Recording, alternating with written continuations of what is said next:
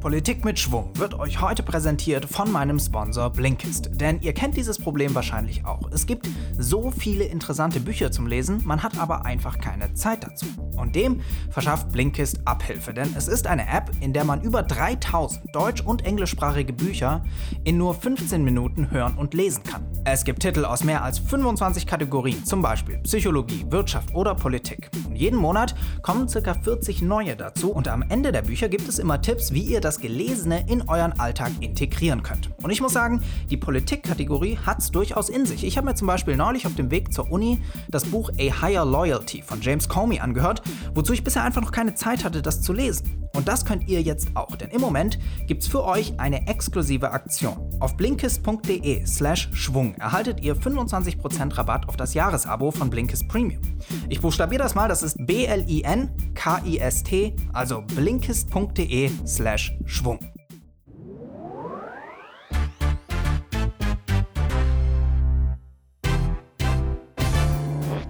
Rüstungsexporte nach Saudi-Arabien. Das war schon immer ein schwieriges Thema für deutsche Politiker.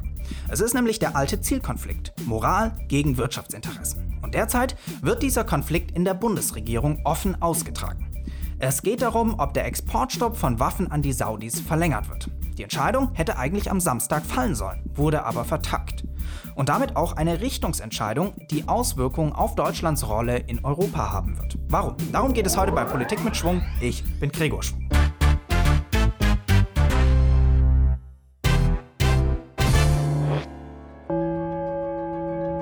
Das erste deutsche Fernsehen mit der Tagesschau.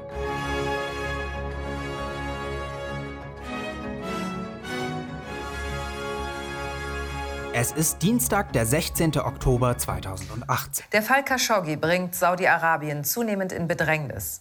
Ermittler in der Türkei durchsuchten in der vergangenen Nacht das saudische Konsulat in Istanbul wegen des Verdachts, Khashoggi könnte dort ermordet worden sein. Jamal Khashoggi war ein regimekritischer saudischer Journalist der amerikanischen Zeitung Washington Post. Er lebte in den USA, betrat aber im Oktober des letzten Jahres das saudische Konsulat in Istanbul, um dort Heiratsdokumente abzuholen. Allerdings ist er aus diesem Konsulat nie wieder lebend herausgekommen. In Riyadh stritt man zunächst vehement ab, irgendetwas damit zu tun zu haben, bevor man dann doch Khashoggis Tod einräumen musste. In a statement just read on Saudi state television, Saudi Arabia confirms that the journalist Jamal Khashoggi is dead und schnell gab es dann ernstzunehmende Vermutungen, dass es sich um einen grausamen Mord gehandelt hat. Und der hat Schockwellen durch die gesamte westliche Welt geschickt. In Deutschland beließ man es nicht bei nur verbalen Verurteilen, sondern hat Konsequenzen gezogen.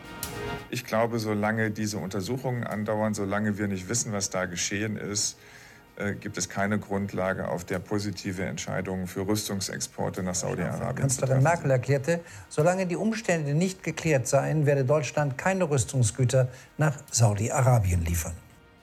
Jetzt fragt ihr euch vielleicht, hatte man nicht eigentlich schon ohnehin vereinbart, keine Waffen mehr nach Saudi-Arabien zu exportieren?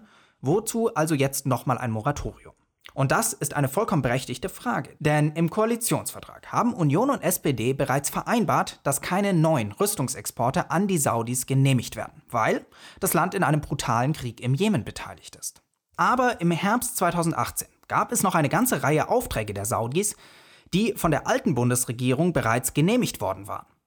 Also die alte Bundesregierung bestand zwar ebenfalls aus Union und SPD, aber in der vergangenen Legislaturperiode stand ein Exportstopp an Saudi-Arabien noch nicht im Koalitionsvertrag. Also gab es zu dem Zeitpunkt des Mordes an Khashoggi noch Rüstungsgüter, deren Export bereits genehmigt war, aber die noch nicht an Saudi-Arabien verschifft wurden.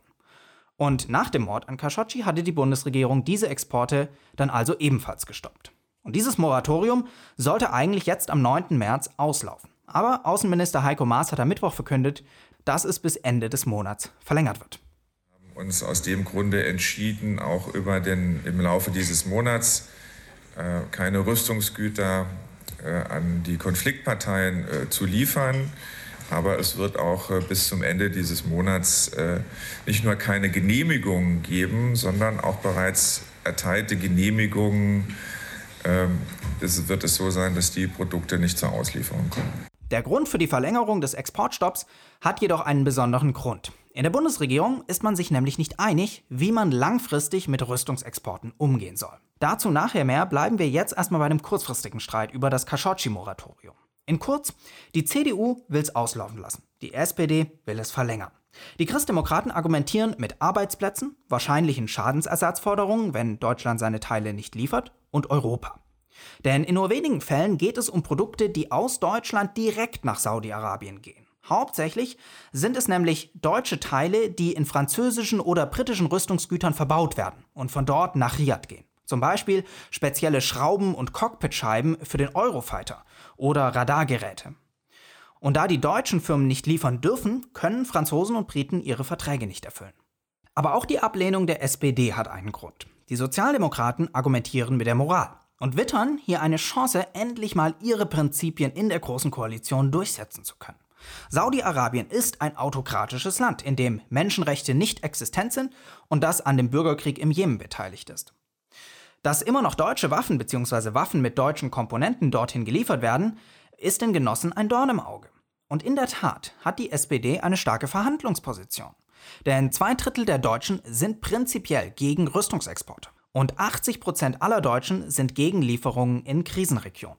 Außerdem wird die SPD deutlich gestärkt, dass die Union keine Alternative hat. Sollte die Koalition nämlich daran zerbrechen, nehmen wir das mal an, könnten die Christdemokraten nur mit den Grünen noch eine Koalition bilden und die haben eine ähnlich strikte Haltung.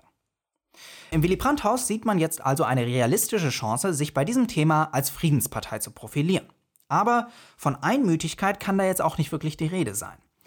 Da ist zum Beispiel die Mecklenburg-Vorpommerische Ministerpräsidentin Manuela Schwesig. In deren Bundesland steht nämlich eine Werft, die Patrouillenboote für die saudische Küstenwache baut. Und sie war schon gegen die Klausel im Koalitionsvertrag, Exporte nach Saudi-Arabien künftig komplett zu untersagen. Aber auch ein anderer hochrangiger Sozialdemokrat mahnt Kompromissbereitschaft an. Und zwar niemand anderes als Bundesaußenminister Heiko Maas himself. Denn die SPD steckt in einer Zwickmühle. Die Bestrebung, sich als Friedenspartei zu profilieren, widerstreben den Bemühungen der Genossen, sich als Europapartei darzustellen. Und damit sind wir bei dem langfristigen Richtungsstreit, der hinter der Frage steht, ob das Moratorium jetzt verlängert wird oder nicht. Denn um Europa verteidigungspolitisch von den USA unabhängiger zu machen, was in letzter Zeit quasi jeder fordert, braucht man eine gemeinsame Verteidigungspolitik. Und dazu gehört auch eine gemeinsame Rüstungspolitik. Wenn nämlich jedes Land seine eigenen Geräte baut, dann ist das nicht nur teuer, sondern auch ineffizient. Deutschland und Frankreich wollen deswegen zum Beispiel einen Panzer und ein Luftverteidigungssystem gemeinsam entwickeln. Klar ist dann natürlich auch, dass man solches Gerät nicht nur selbst verwenden, sondern natürlich auch an andere Länder verkaufen würde. Aber dafür muss in Berlin geklärt werden, ob man dabei die deutschen moralischen Prinzipien durchsetzen will oder kompromissbereit ist. Denn für die Franzosen haben Rüstungsexporte einen ganz anderen Stellenwert. Sie gelten als wichtiger Bestandteil der Außenpolitik. Die Rüstungsindustrie ist ein wichtiger heimischer Wirtschaftszweig, auf den man stolz ist. Moralische Bedenken hat da eigentlich niemand. Und in Paris fehlt jetzt schon jegliches Verständnis dafür, dass das Khashoggi-Moratorium französische Firmen in Schwierigkeiten bringt, weil die ihre Güter wegen fehlender Teile aus Deutschland nicht nach Saudi-Arabien liefern können. Insbesondere, weil erst im Januar der Vertrag von Aachen, der neue Freundschaftsvertrag zwischen Deutschland und Frankreich, geschlossen wurde. Darin wurde nämlich vereinbart, dass gemeinsame Rüstungsprojekte künftig nicht mehr einseitig blockiert werden.